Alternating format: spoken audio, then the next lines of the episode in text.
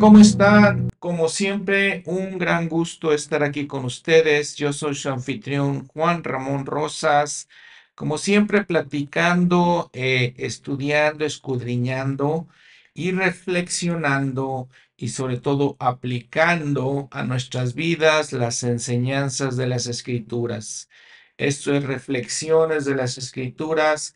Este es un episodio especial en el cual había comentado en algunos de los otros episodios de comenzando este año, queríamos platicar un poquito de todo la manera, el milagro, dicen las autoridades de la iglesia, por el cual obtuvimos este libro de Mormón. Milagro desde el principio, desde hace muchos años, cuando se empezó a escribir, cuando empezaron todos estos profetas como Nefi, como su padre, como los demás profetas que escribieron en el libro, empezaron a escribir en estas planchas. Y también milagro cuando los obtuvo Mormón y su hijo Moroni y todos los grandes sacrificios y esfuerzos que ellos hicieron para mantenerlo, para compendiarlo, para que al final de cuentas llegara a nosotros.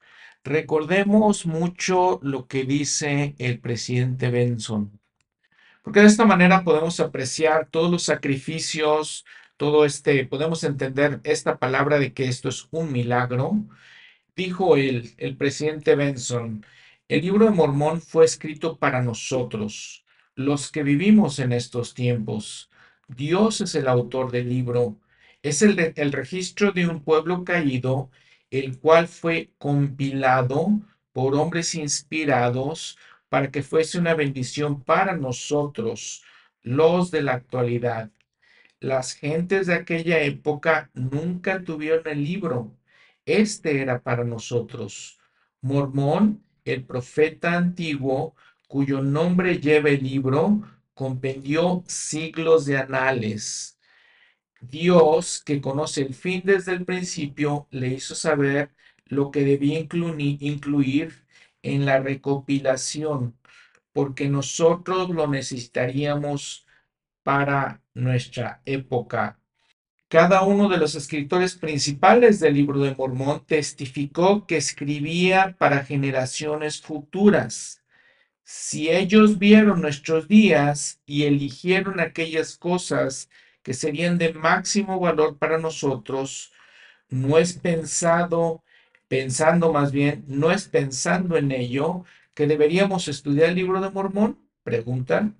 Constantemente deberíamos preguntarnos, ¿por qué inspiró el Señor a Mormón o a Moroni o Alma para que incluyera esto en su registro? ¿Qué lección puedo aprender de esto que me ayude a vivir en este día y en esta época? Cierro la cita del presidente Benson. Entonces, con esta perspectiva, con esta idea en la mente, quiero platicar algunas cosas con ustedes y que podamos entender todo este propósito del libro. Muy bien. Primero, eh, el esfuerzo que hizo Mormón en recopilar toda esta información, dice el presidente Benson, dice siglos de escritos literalmente así fue, porque pensando que se escribió 600 años de antes de Cristo, que fue la época en la que el Señor le dijo Ley y su familia que salieran de Jerusalén y que entonces comenta Nefi en las primeras páginas del libro que empieza su registro en esos momentos y luego vemos toda la historia del libro de Mormón y básicamente son otros 400 años después de Cristo cuando lo obtiene Mormón, cuando obtiene toda esta información, todos estos registros, estamos hablando prácticamente mil años. Todos esos mil años eh, descritos, les comento, llegan a Mormón y él hace todo el esfuerzo de hacer toda esta recopilación y él mismo dice que no puede ni siquiera incluir una centésima parte de todo lo que se escribió. Vamos a ver entonces. Primero Nefi, en las primeras, eh, les digo, páginas del libro, en el primer capítulo, los primeros versículos dice, que durante su vida conoció de muchas aflicciones eh, durante todo el transcurso. Sin embargo, él dice, no obstante, se sintió altamente favorecido del Señor todos sus días y que hubo logrado un conocimiento grande de la bondad y los misterios de Dios. Escribo, por tanto, la historia de los hechos de mi vida. Sí, hago una relación en el lenguaje de mi padre, que se compone de la ciencia de los judíos y el idioma de los egipcios. Muy bien, entonces escribían generalmente en aquellos tiempos en papiros y en particular en planchas. En planchas o láminas de metal, ahí escribían. Por lo que entendemos, algunas de esos metales eran bronce, otros metales eran oro. Entonces ahí dice Nefi que escribe la historia de los hechos de su vida. Esto dice en los primeros versículos.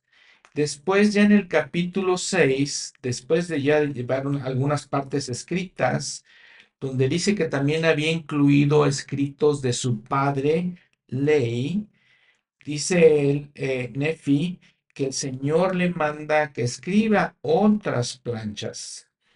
Y nos comenta que unas planchas llevaban solamente escritos de cosas más espirituales, otras planchas eran más este, profundas, llevaban, eran más amplias, diversas, porque también llevaban la historia secular de ellos. Entonces, escribe dos juegos de planchas y las conocemos en el libro de Mormón como las planchas menores de Nefi y las planchas mayores de Nefi. Les comento también entonces que ahí escribió parte de registros que tenía su padre. Entonces ya tenemos tres juegos de planchas. Los registros de ley, las planchas menores de Nefi y las planchas mayores de Nefi. También está la historia muy conocida entre nosotros en la iglesia de las planchas de bronce cuando ellos salen de Jerusalén, después de algunos días, Ley les dice a sus hijos que regresen a Jerusalén para que obtengan las planchas de bronce que contenían la historia de su pueblo, de la genealogía, de su familia y de los profetas, contenían eh, los escritos de Moisés, lo que conocemos como el Pentateuco, los cinco libros de Moisés y otros escritos más que eh, poseía un hombre llamado Labán. Entonces van de regreso a Jerusalén, Nefi y sus hermanos obtienen estas planchas de bronce con mucho sacrificio, con mucho esfuerzo. Y en estas planchas de bronce, les digo, contenían todos estos escritos de los profetas. Lo que conocemos principalmente es que Nefi toma escritos de profetas como Isaías, principalmente Isaías, y otros algunos profetas e incluye estas planchas de bronce en sus propias planchas. Entonces, de ahí ya tenemos cuatro registros. Las planchas menores de Nefi, las planchas mayores de Nefi, el registro de Leí y las planchas de bronce. Todos incluidas en estos dos volúmenes eh, principales. Otra vez, planchas menores y planchas mayores de Nefi. Ahora, dentro de todo esto, Mormón, teniendo todos estos registros, todas estas escritos, eh, incluye ciertas partes que son comentarios de él en la historia. Hace esta recopilación, incluye ciertos comentarios. Los conocemos, está en un libro pequeño que se llama Palabras de Mormón. Este libro pequeño de Palabras de Mormón se encuentra entre los libros de Omni y de Mosía. Entonces ya les digo, ya son cinco registros aquí. Algunos registros son compilaciones de Mormón. Algunas partes de estos registros son, nada más él está citando ciertas palabras, pero les digo, ya son varios registros. Ahora, si vamos al libro de Mosía, en los primeros capítulos nos habla del rey Benjamín. El rey Benjamín eh, reúne a todo su pueblo y él empieza a dar un discurso a ellos, que son varios capítulos en el libro. básicamente dos, tres capítulos, ¿no? En el libro. Entonces, pero él hace un registro de todo su discurso, de todo lo que habla. Este es otro registro que podemos incluir. Esto ya está en las planchas mayores de Nefi. Ya es un registro número 6. Ya son seis registros. Recapitulando, Nefi escribe sus planchas menores y en él escribe dos libros, primera y segunda de Nefi, y luego su hermano Jacob escribe otro libro, ya son tres libros, y luego el hijo de Jacob, Enos, y sigue pasando las planchas de un profeta a otro, básicamente familiares. Entonces, primera de Nefi, segunda de Nefi, Jacob, Enos, Jarón y Omni. En estos últimos libros escriben varias personas. Y entonces son seis libros que componen las planchas menores de Nefi. Recuerden otra vez, en estas de todas maneras está incluido un registro de su padre Leí, parte de las planchas de bronce, entonces también están escritos en esto, y bueno, y ahí entonces se hace una división y escribe Mormón. Y después de que escribe Mormón, empiezan en las planchas mayores de Nefi a ver ciertos escritos. Empieza básicamente con Mosía. Pero en Mosía tenemos el discurso del rey Benjamín. Y nos dice también que tenemos ciertas partes de cosas que escribió Ley. ¿Okay? Discurso del rey Benjamín Mosía. Este es un libro. Y luego, Alma es otro libro. El Amán, otro libro. Tercera y cuarto, eh, cuarto Nefi. Entonces, aquí estamos hablando de otros cinco libros y quiero este, hacer recapitulación para que entendamos un poquito, ¿no? Es un poquito, si no, se vuelve un poquito complicado. Planchas menores, seis libros, tres registros. Lo que escribe Nefi, lo, que escribe de su padre, eh, las planchas de bronce, ahí son tres registros. Luego sigue los registros de las palabras de Mormón, y entonces empiezan las planchas mayores, que son cinco libros. ¿Qué contienen estas planchas mayores en estos cinco libros? Entonces, el discurso del rey Benjamín, un registro de un profeta Zenif. También incluyen los registros de Alma el profeta. También hablamos los registros de los hijos de Mosía, que ellos hacen un viaje misional entre los lamanitas. Entonces es una historia un poco separada de la eh, historia principal del libro de Mormón. Ellos también escriben. Ahora, cuando hay guerras entre el pueblo de Nefi, hay epístolas, cartas que escriben, por ejemplo, el Amán, Paurán y Moroni. Entonces, esos registros también son incluidos en las planchas mayores. Después vienen los escritos de Tercer Nefi, la historia de Cristo en América es otra parte que está incluidas en las planchas mayores. Y eso es todo lo que incluyen estas planchas mayores. Todos los registros, cinco libros. Después ya escribe Mormón un libro, que es el libro de Mormón, no el libro de Mormón en general, su propio libro de él. Entonces ya hablamos seis eh, libros de las planchas menores, unas palabras injertadas ahí de Mormón, cinco libros más en las planchas mayores y luego un libro ya más completo de Mormón. Después encontramos los registros de los Jareditas, un libro que se llama el libro de Éter, que Moroni es el que ya los compendia. Recuerden que Moroni es hijo de Mormón. Entonces, él compendia todo eso e incluye ciertas partes de los registros del tercer Nefi, incluye ciertas partes y documentos que escribió también su padre. Algunos capítulos que escribió su padre los incluye Mormón. Todo esto compone el libro de Mormón. Al final son 15 libros que están comprendidos en seis escritos principales y que en estos seis escritos principales hay otros diez escritos pequeños pequeñas partes incluidas en estos seis.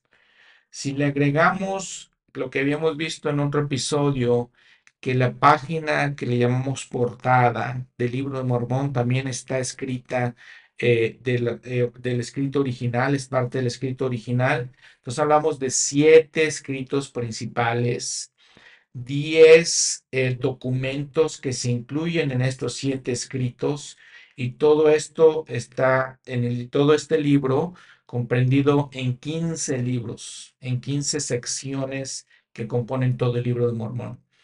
Espero que todo esto eh, sea más o menos entendido, que es el libro que, eh, que Moroni le dio a José Smith. Ahora recuerdan otras partes de lo que del libro de Mormón, de las planchas de Mormón que Moroni dio a José Smith. Hay una parte del libro de Leí que habíamos platicado, 116 páginas que se perdieron, y hay una parte que es las dos terceras partes de todo el libro, que son planchas que están selladas. No se tradujeron, no tenemos conocimiento de ellas, no sabemos qué se escribió en ellas. Entonces ya espero que todo sea un poquito claro de todos estos, este, los escritos que tuvo Mormón, que tuvo Moroni también.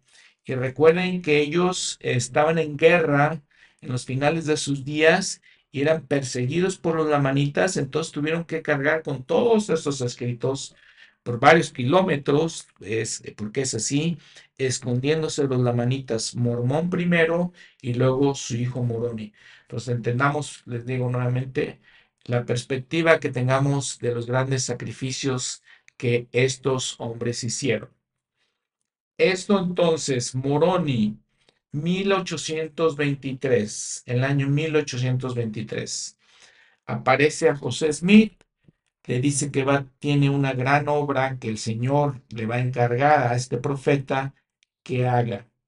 Y parte de esa obra es traducir todos los escritos de lo que dice Nefi, estaban escritos en un idioma egipcio reformado por ellos, cambiado por ellos, para que cupieran en estas pequeñas láminas las planchas, para que cupieran lo más posible. Entonces reformaron el egipcio y, y empezaron a escribir en ellas.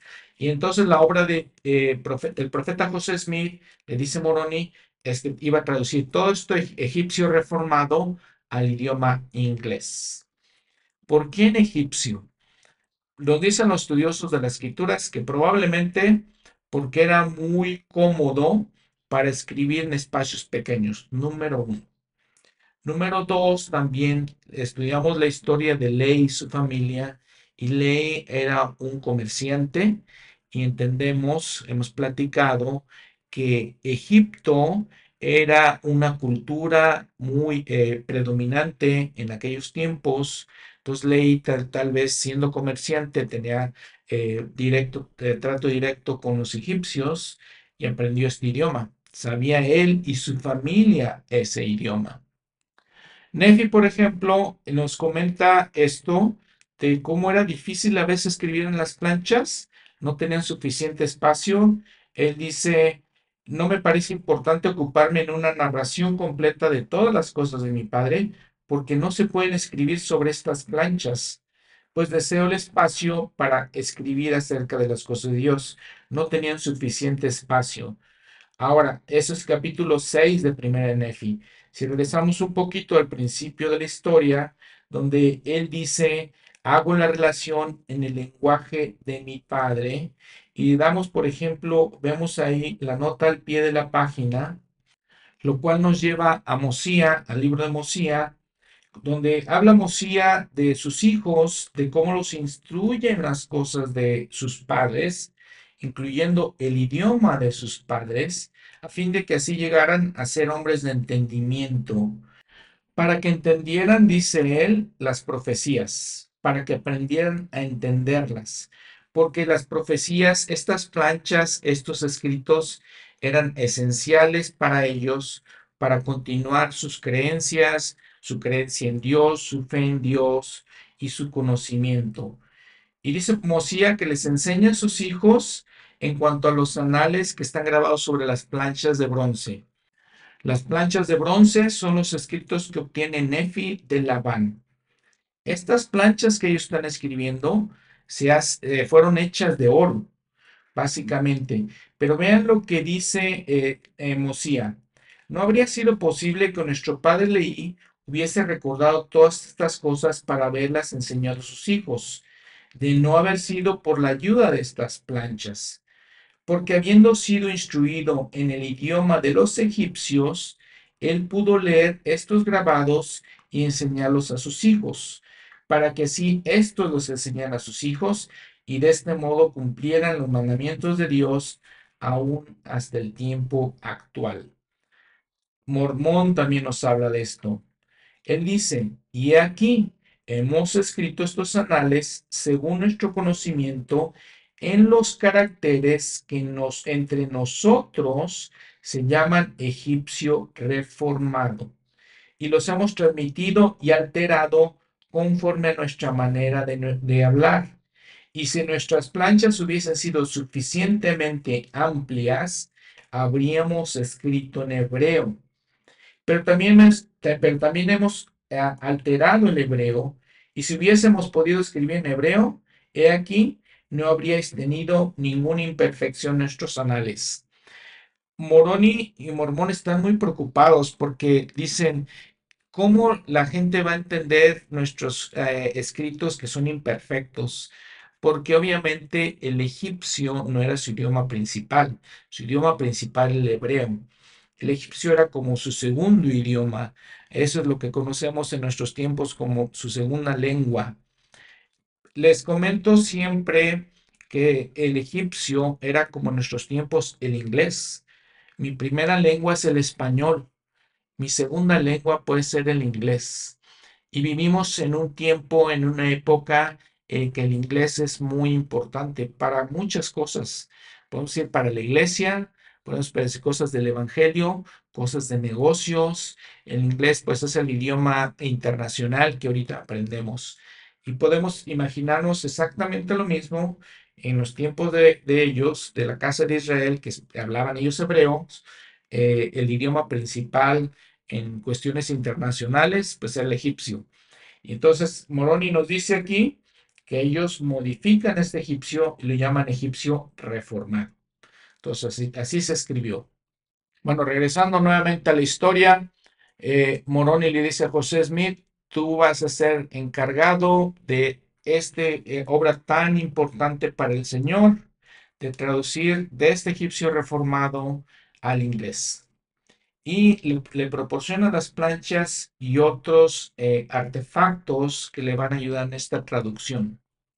Nos dice la historia de José Smith que eh, no recibe las planchas inmediatamente, pasan cuatro años después de la primera visita para que él reciba las planchas hasta 1827, septiembre de 1827, eh, ya que le había explicado Moroni dónde estaban las planchas, que él había visitado el lugar, entonces ya les dice, ya puedes tomarlas, ya puedes empezar con este proceso de traducción.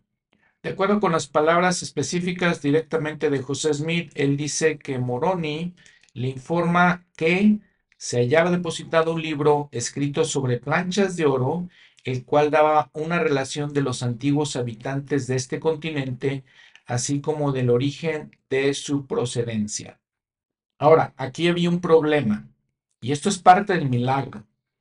El problema es que de acuerdo a Emma Smith, la esposa de José, es el profeta José era incapaz de escribir o dictar una carta coherente y bien formulada, y mucho menos dictar un libro como el libro de Mormón. ¿Por qué? Pues era una, gente, el joven José Smith, era una gente de poca educación formal. Recordemos en aquellos años 1827, la gente, no toda la gente iba a la escuela, poca gente realmente iba a la escuela, poca gente sabía este, leer y escribir. Pero entonces, de todas maneras, eh, este joven José Smith eh, recibe las planchas nuevamente en septiembre de 1827 y comienza a traducirlas en una área que se llama Harmony, Pennsylvania, en el norte de los Estados Unidos, empieza en la primavera. O sea que no empieza inmediatamente, empieza al siguiente año. Para estas fechas, el profeta ya está casado, ya conocemos a su esposa Emma, que es la que hace mención de eh, que era pues incapaz realmente de escribir. Ella sirve como su primer escriba. Él está dictando, ella está escribiendo. En todo este proceso de traducción, eh, conoce a más gente que después le va a ayudar eh, a, hacer escribas para él. Primeramente conoce a un hombre llamado Martin Harris. El elder Ulises Suárez del Quórum de los Doce Apóstoles en, en la conferencia de abril del año 2020 nos comenta que todos estos personajes en la vida de José Smith son parte de la preparación que el Señor hizo para hacer esta obra, esta obra de traducción. Como les digo, desde el principio, desde que conoció a Emma, se casa con Emma, después conoce a Martín Harris, entonces todo eso es especial. El Elder Suárez comenta, cuando estudiamos la salida a luz de este libro sagrado de escrituras en estos últimos días, nos damos cuenta de que el proceso entero fue milagroso. Desde que el profeta José recibió de un ángel santo las planchas de oro hasta su traducción por el don y el poder de Dios, su preservación y su publicación por la mano del Señor. La salida a luz del libro de Mormón comenzó mucho antes de que José, de que José Smith recibiera las planchas de oro de manos del ángel Moroni. Cierro la cita. Y lo que comenta desde el L. Suárez, pues sí, es que realmente desde el Antiguo Testamento hemos estudiado, hemos platicado de todos los profetas que eh, hablaron del libro, empezando por Isaías, sus grandes profecías, diciendo que Dios haría una obra maravillosa y un prodigio que haría perecer la sabiduría de sus sabios y desvanecer la prudencia de sus prudentes. Ezequiel, recuerdan, habíamos hablado en un episodio anterior, habla del palo de Judá, que es la Biblia, y también del palo de Efraín, que es el libro de Mormón. Entonces, todas esas profecías las hace, hace unos episodios, como les comento, todo esto lo platicamos de cómo el profeta conoce pues milagrosamente a, varios personajes.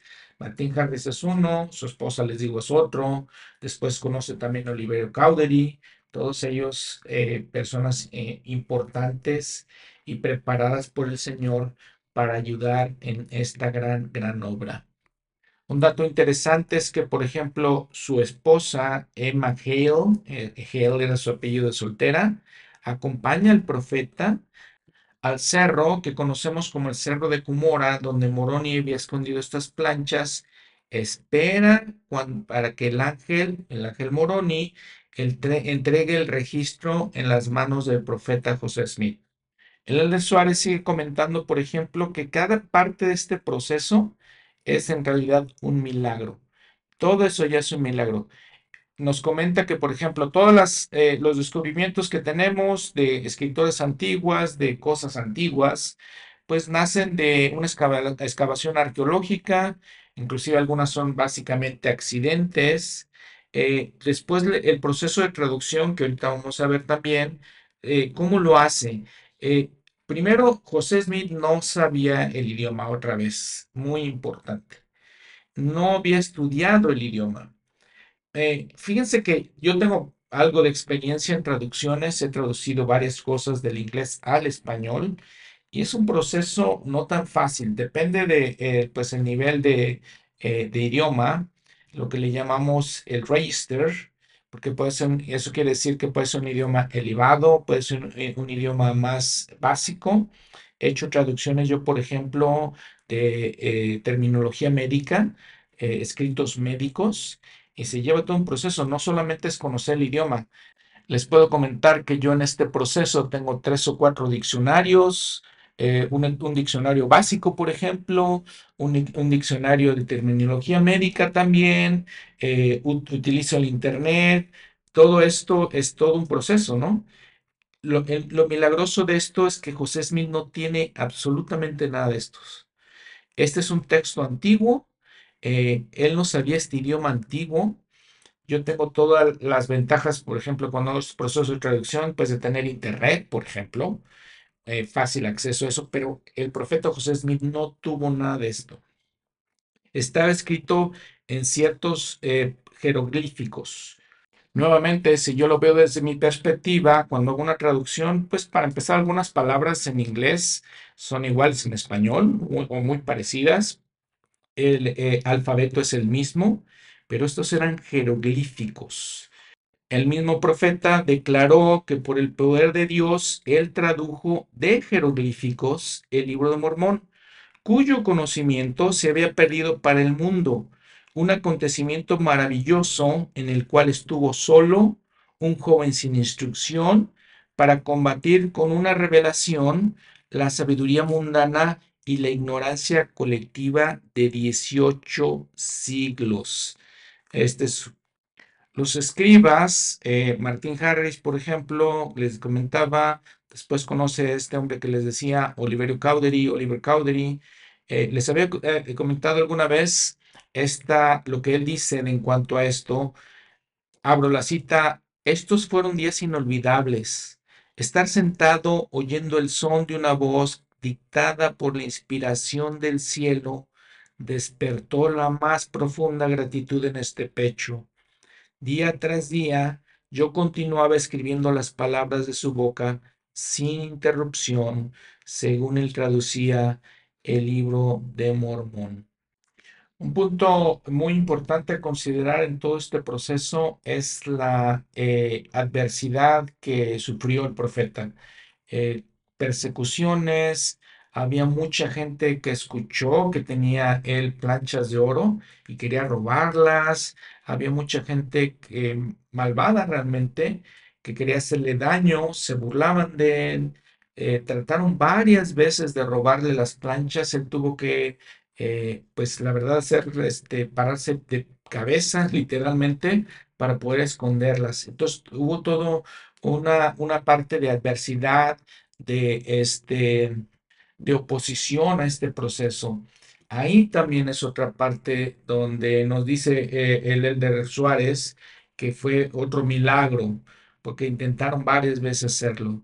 El, mismo profeta dice que se hicieron los más tenales esfuerzos por privarme de ellas y que se recurrió a cuanto estratagema se pudo uh, inventar para realizar ese propósito.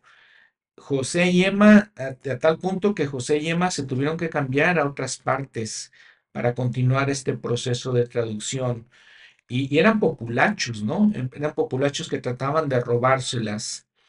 Como parte de esa oposición, de esa adversidad, eh, les digo, Martín Harris estaba tratando de ayudar, sí, fue un escriba, sí le ayudó, pero se encontraba demasiado, un poco ansioso, podemos decir, en cuanto a ellas, quería saber quería tener un testimonio de dónde venían, qué eran exactamente. Le pidió al profeta que le, prestara 116 páginas, como le conocemos como el libro de ley. Eh, él se las llevó, se las quería enseñar a su esposa y al final de cuentas estas 116 páginas se perdieron. El Señor reprende al profeta y le dice que va a perder la capacidad de traducir por un tiempo. Hasta 1829, él retoma esa traducción. Y aquí sucede otro milagro. Él retoma la traducción entre los meses de abril y junio de 1829 y básicamente en esos meses termina toda la traducción. Los estudiosos de la escritura nos comentan que al final fue un proceso de 60 días. Increíble, un milagro. Habíamos comentado en el episodio 1, en la parte 2, de comparándolo con otros escritos con otros libros, por ejemplo, en donde el autor tiene que crear todo un mundo completo de este, personajes, eh, lugares, ciudades, eh, toda la historia tiene que crearlas. Por ejemplo, uno de ellos, decíamos, es Harry Potter, que este, J.K. Rowling, la escritora, la autora, se tardó años en hacer nada más el primer libro, el primer libro de Harry Potter. Eh, también eh, J.R. Tolkien, que escribió El Señor de los Anillos, también se tardó años en hacerlo. estos escritores, autores, escriben todo este libro, estos libros, y creando todo un, mundo, les digo. Crean personajes nuevos, con nombres que no se conocían, eh, lugares que no se conocían, todo eso. Si tomáramos el libro de Mormón como algo ficticio, una ficción, eh, no podría haber sido posible hacerlo, escribirlo en 60 días. Sin embargo, así sucedió. En estos 60 días, 65 para ser específicos, tomar en cuenta que el profeta tenía 23 años. Los, les había comentado en el episodio anterior, en este episodio ahorita les acabo de comentar también, Harry Potter tomó aproximadamente el primer volumen, se escribió en seis años. The Hobbit, el primer volumen de El Señor de los Anillos, tomó dos años y medio.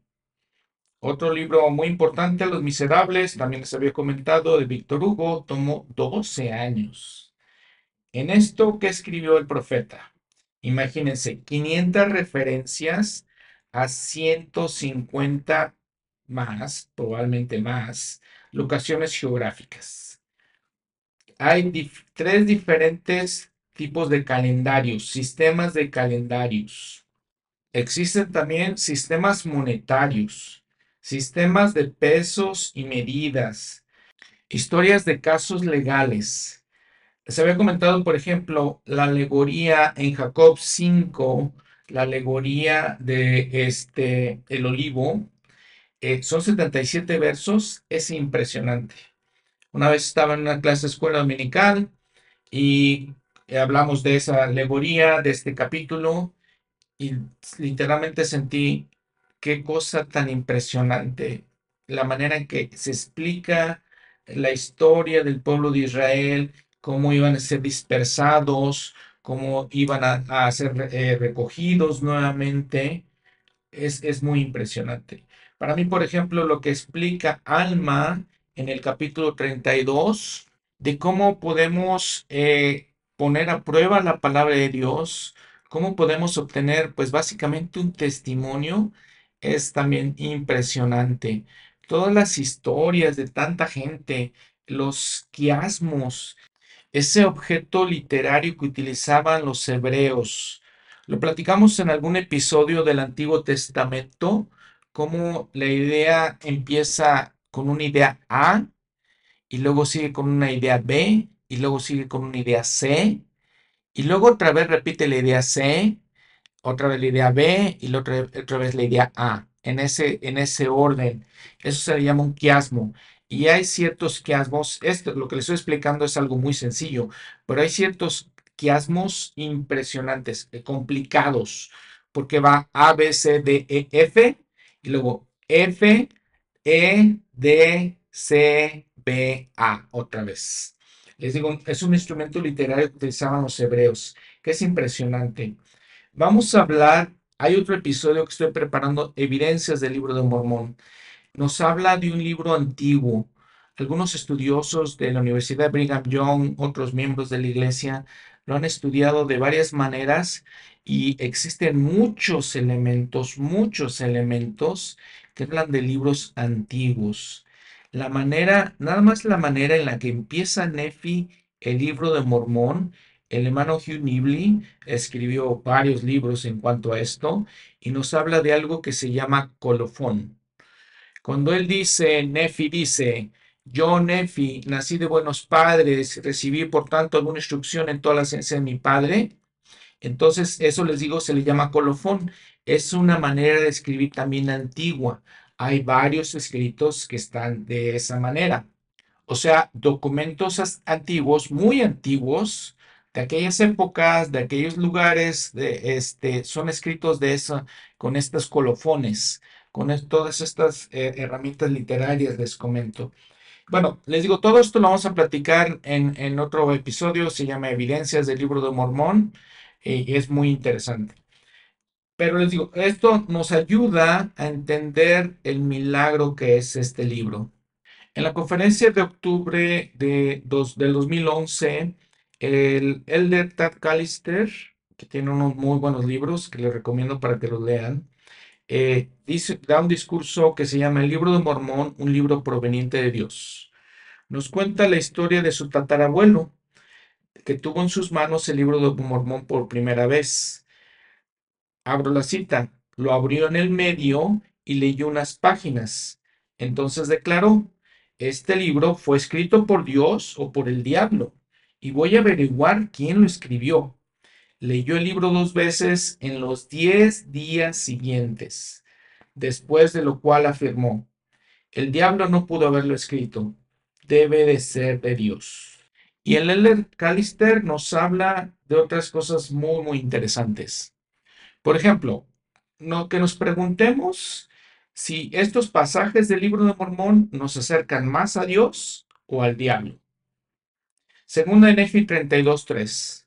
Deleitaos en las palabras de Cristo, porque aquí las palabras de Cristo os dirán todas las cosas que debéis hacer. El Amán 5.12. Y ahora bien, recordad, hijos míos, recordad que sobre la roca de nuestro Redentor el cual es Cristo, el Hijo de Dios, de donde debéis establecer vuestro fundamento.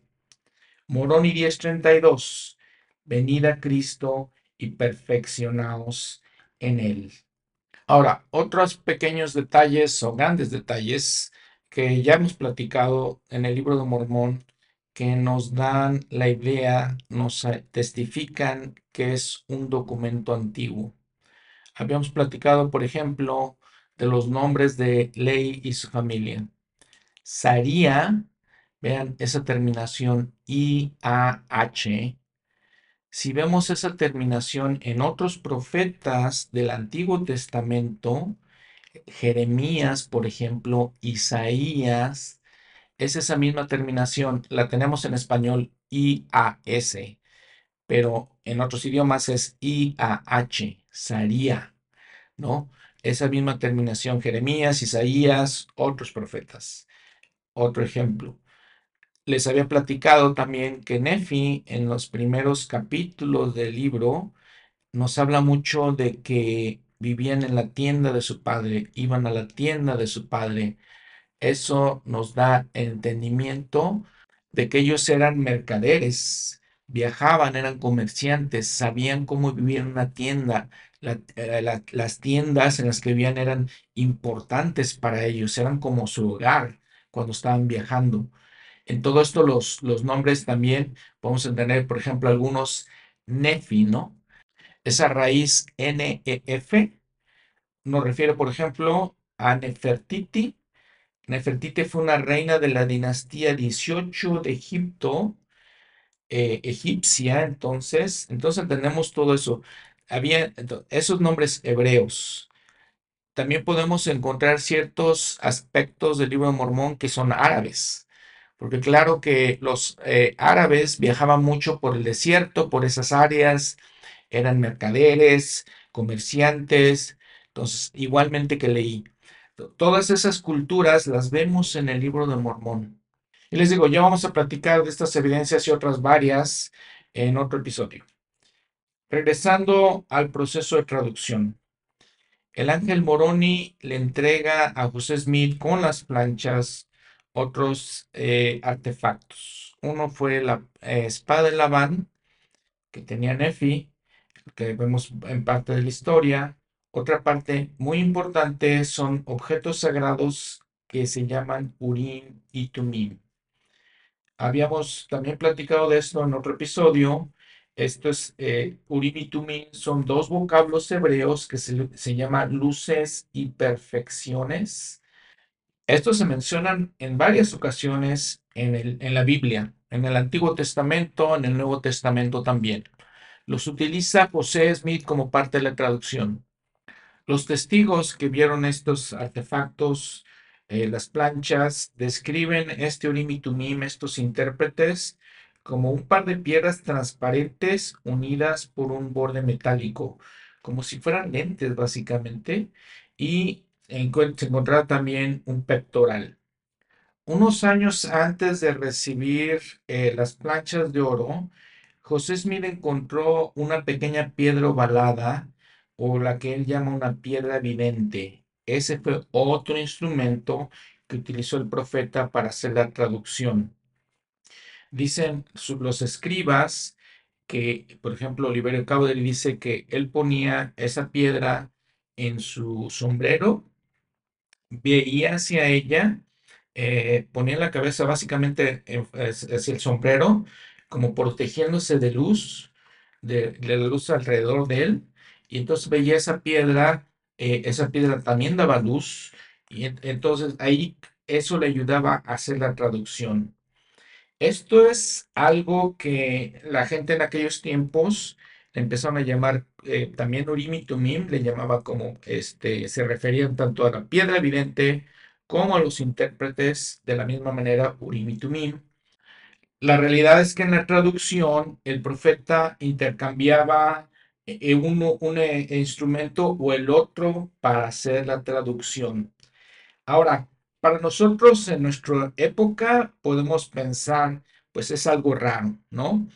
Pero les quiero comentar, básicamente era lo que a veces les he comentado en otras ocasiones, que si yo le explico a alguien que tengo una piedra aquí que es luminosa, que es la pantalla de mi computadora, básicamente, a alguien eh, que vive en el pasado, pues va a decir, no, estás un poco loco, no lo va a entender. No entendemos estas cosas. Por ejemplo, en la Biblia hay muchos instrumentos que se utilizaban para acceder al poder de Dios. Algo que para nosotros no tiene mucho sentido, tal vez se nos pueda hacer raro. Pero recuerden, por ejemplo, Moisés y la serpiente de bronce. Que la gente podía sanar si veía esa serpiente de bronce de las picaduras de otras serpientes, ¿no? Por ejemplo, cuando utilizamos el aceite para ungir, la gente utilizaba desde el Antiguo Testamento se utilizaba este aceite para ungir y eso nos sanaba. No realmente que eso nos sanara, pero entendamos el simbolismo.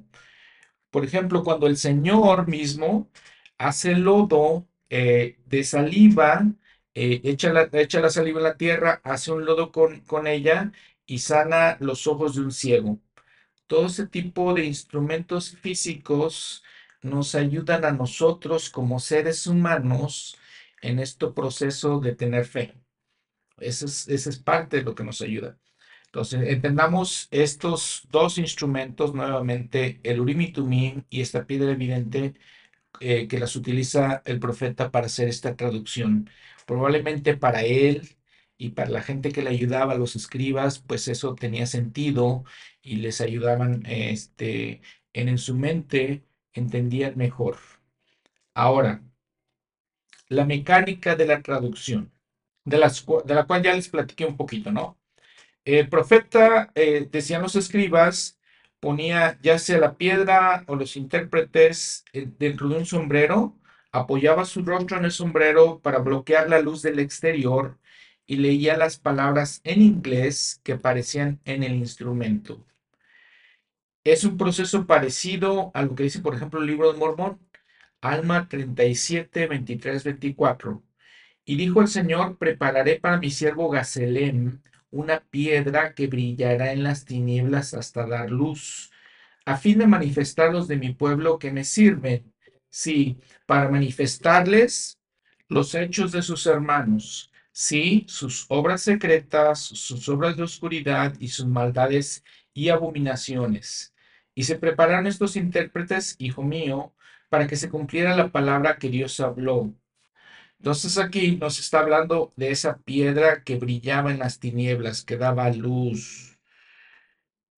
Otra parte del proceso, otra parte de la mecánica, ya habíamos hablado de lo que dice Emma, que explica, explica ella que el profeta escribía con frecuencia día tras día en una pequeña mesa de su casa de Harmony, Pensilvania.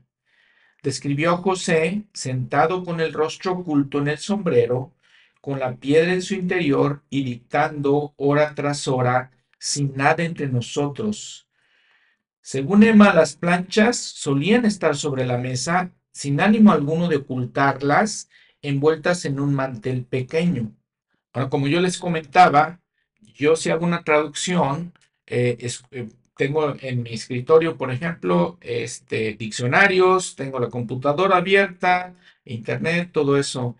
Emma niega que haya habido algún tipo de ayuda, algún tipo de diccionario, algo, algún libro que le ayudara. Ella menciona, no tenía ningún, no tenía ningún manuscrito ni libro del que pudiera leer. Después le platica a su hijo, al hijo de Emma y de José. La autenticidad del libro es divina. No tengo la más mínima duda al respecto. Estoy convencida de que ningún hombre habría podido dictar los manuscritos si no hubiese sido inspirado, pues cuando fui su escriba, tu padre me dictaba hora tras hora, y cuando retomábamos la labor tras las comidas o tras una interrupción, inmediatamente comenzaba donde lo había dejado, sin ni siquiera ver el manuscrito ni hacer que le leyese parte alguna de él. Martín Harris dice algo muy parecido. Oliverio Cowdery comenta el, eh, abro la cita, José Smith encontró junto con las planchas, a partir de las cuales tradujo su libro, dos piedras transparentes que parecían de cristal, colocadas con unos aros de plata, y que al mirar a través de ellas era capaz de leer en inglés los caracteres en egipcio reformado que estaban grabados en las planchas. Quisiera hacer un comentario este, adicional a, esta parte de los intérpretes, la piedra, nuevamente pensando en que, vamos a decir, como que una piedra, como que estos intérpretes, eh, vivimos en un mundo muy secular, mundo moderno, pero aún así tenemos ciertas este, creencias, por ejemplo, talismanes, por ejemplo, ciertas señales que utilizamos para entender ciertas cosas. En los tiempos de José Smith, eso era lo que se utilizaba y se creía, por ejemplo, que las piedras videntes le ayudaban a hacer esa traducción. Y para José Smith era algo muy normal, era parte de su cultura. De la misma manera que les digo, todas esas ideas son parte de la cultura que ahora tenemos. Por ejemplo, el efecto placebo, ¿no? Que nos ponen algo que creemos que nos va a ayudar a sanar y ni siquiera tiene realmente algún efecto, solamente porque lo creemos nos sana. Hay muchas otras cosas que le digo, nuestro mundo moderno las creemos igual. Entonces no, no entendamos todo eso. Muy bien, ¿qué pasó con las planchas, con los artefactos, instrumentos que el Señor le dio a través de Moroni al profeta? Una vez que se publicó el libro de Mormón, marzo de 1830, entonces vean qué rápido fue la traducción otra vez, recalcando eso. El profeta José Smith dice, abro la cita, mediante la sabiduría de Dios, las planchas y los intérpretes permanecieron seguros en mis manos hasta que cumplí con ellos lo que se requirió de mí. Cuando el mensajero, de conformidad con el acuerdo, llegó por ellos, se los entregué y él los tiene a su cargo hasta el día de hoy.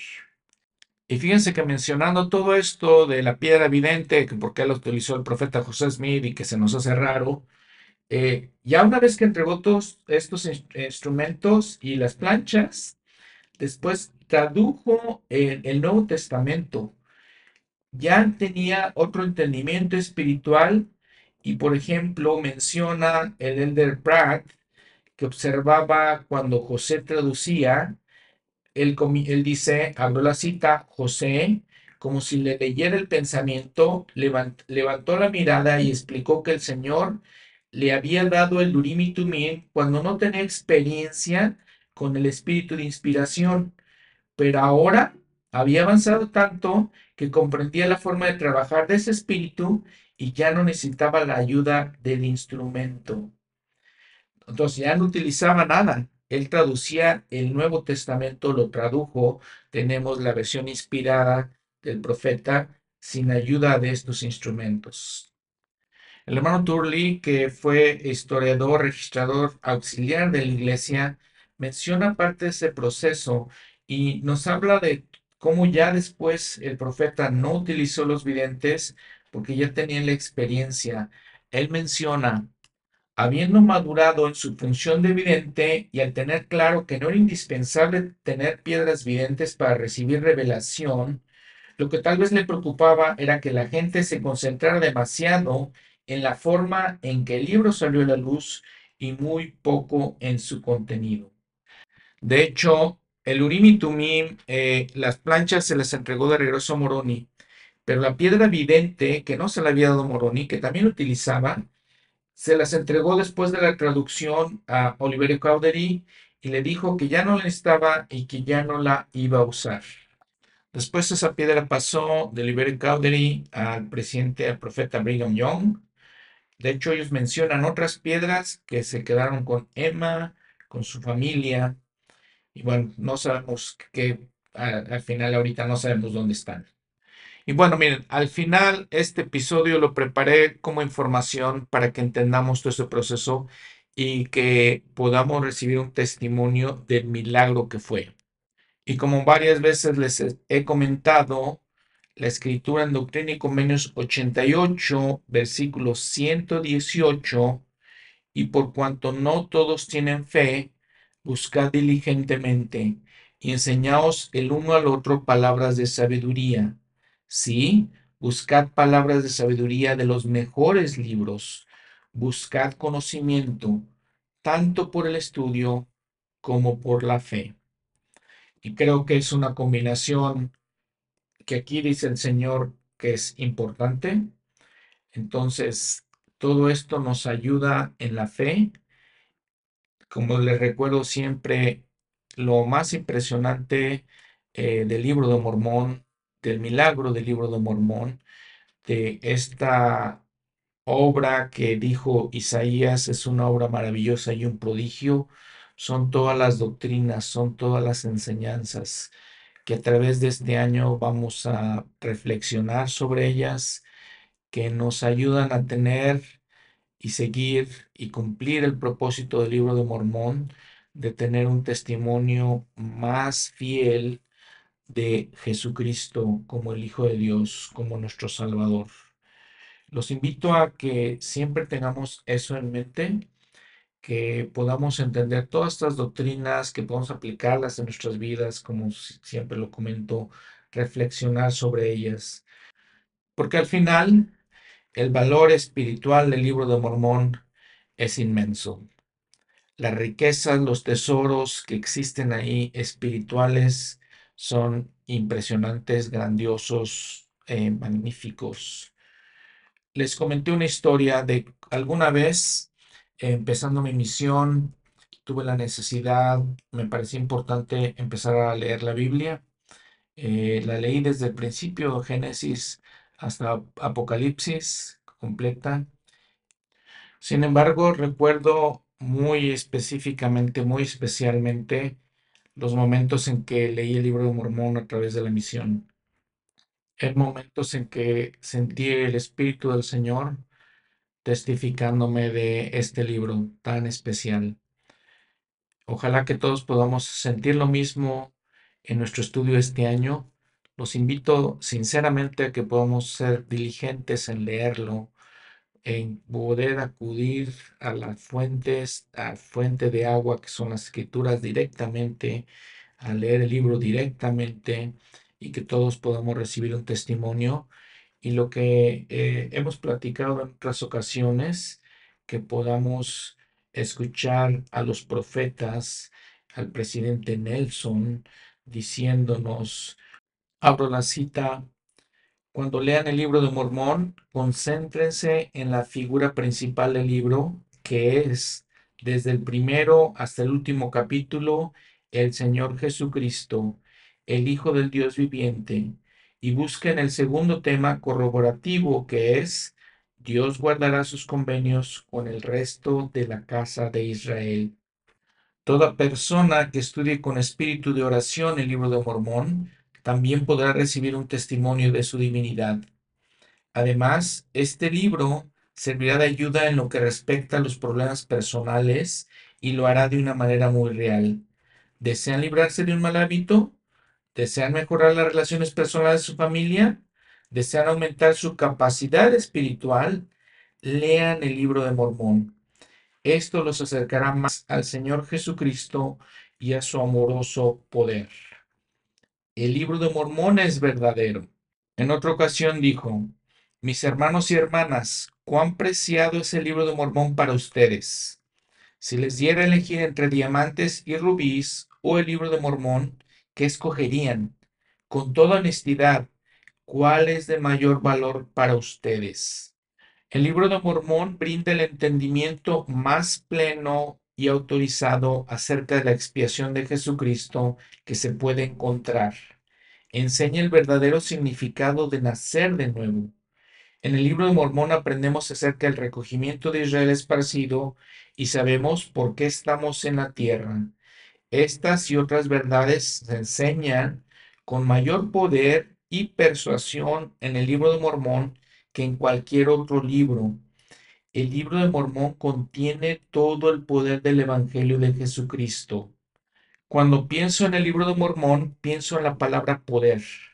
Las verdades del libro de Mormón tienen el poder para sanar, reconfortar, restaurar, socorrer, fortalecer, consolar y animar nuestra alma.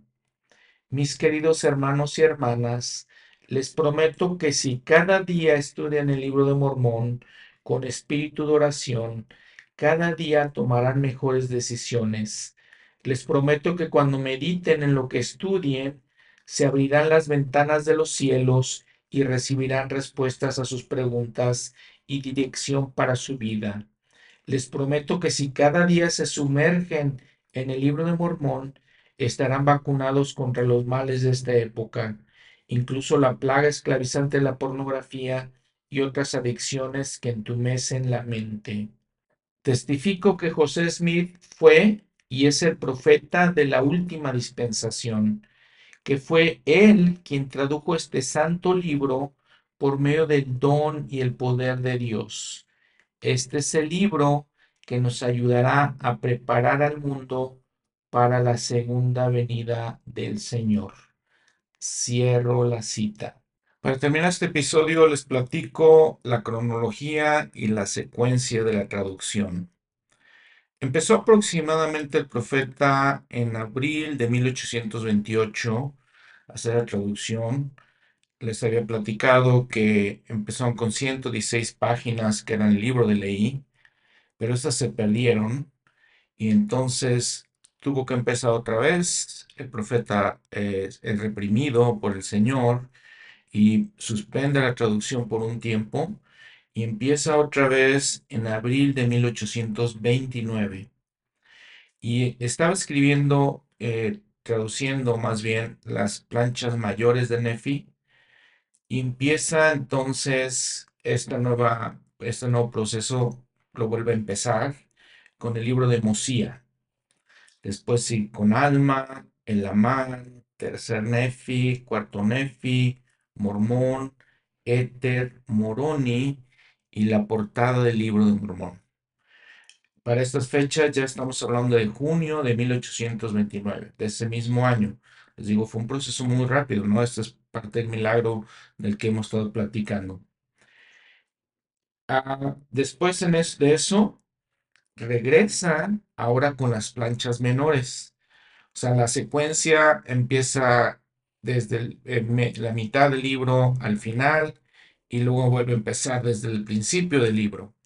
Entonces, en junio empieza con las planchas menores, primera en Nefi, segunda en Nefi, Jacob, Enos, Jarón, Omni y las palabras de Mormón. Entonces, esto es aproximadamente julio, les digo, de 1829. De ahí se tiene que preparar eh, el libro para ser impreso. Se tiene un manuscrito original que es lo que el profeta José Smith tradujo y dictó a estos tres escribas. Después se tiene que preparar un manuscrito para la imprenta. Se hace esta preparación, ya estamos más o menos en septiembre, cuando empieza la impresión.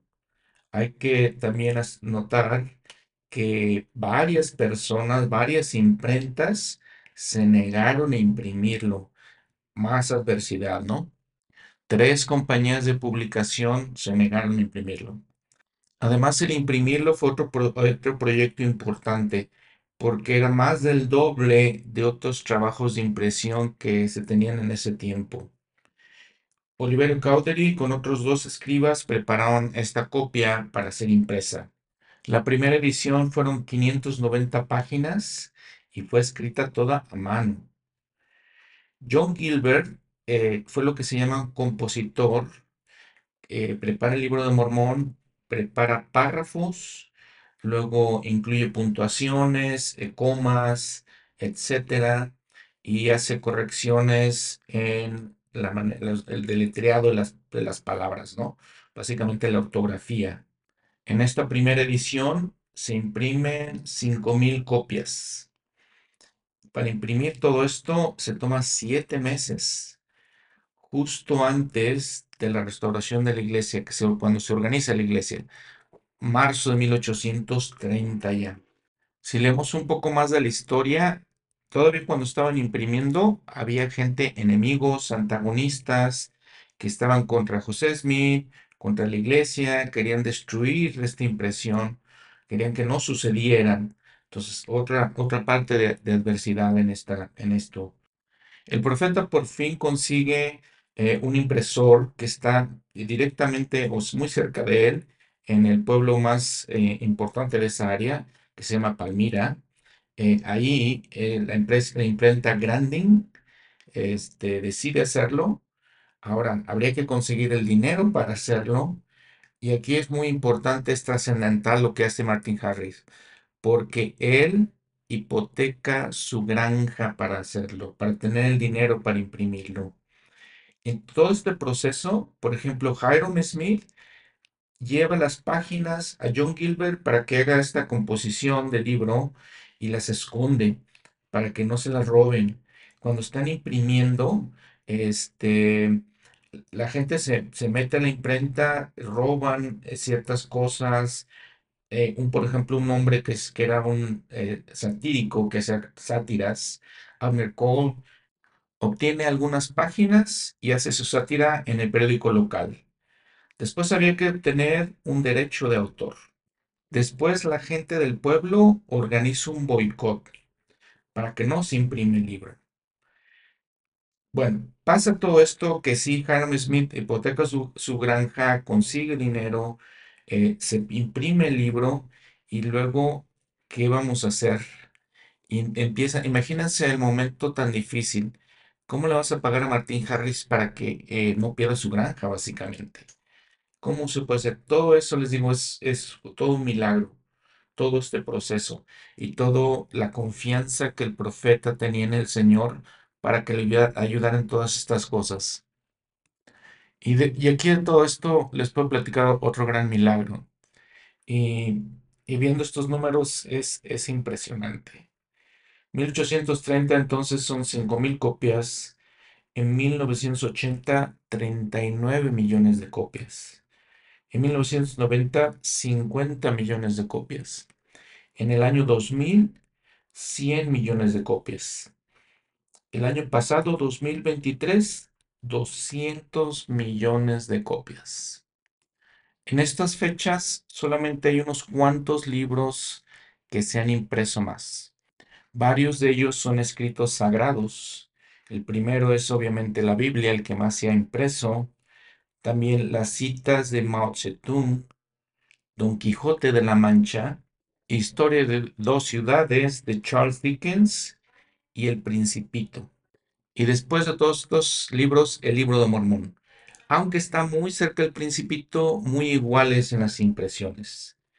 ¿Cuántos idiomas?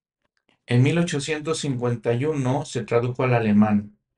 después al francés, después al italiano, al galés, al hawaiano, al español, al sueco y al maori. A estas fechas el libro de Mormón se ha traducido en 113 idiomas, 92 idiomas con traducciones completas, todo el volumen, 21, 21 traducciones más, solamente son selecciones del libro de Mormón. Es un milagro. Los dejo con esto para que lo mediten, lo ponderen, lo reflexionen y como siempre comentamos, lo apliquemos en nuestra vida. Lo apliquemos porque está escrito para nosotros, dijo el presidente Benson, para nuestra época, especialmente puedo decir para la gente que hablamos español, que tenemos alguna sangre de estos grandes profetas que, de los que nos cuenta este libro. Literalmente citando una vez más a Isaías una obra maravillosa y un prodigio. Un testimonio indudable de que esta es la obra de Dios, de que José Smith en este enorme proyecto fue ayudado por Dios, es un profeta de Dios y que las cosas que escuchamos, aprendemos en la iglesia, vienen de Dios. Nos vemos la próxima semana para seguir estudiando, escudriñando, reflexionando sobre este libro milagroso maravilloso que es el libro de Mormón. Hasta luego.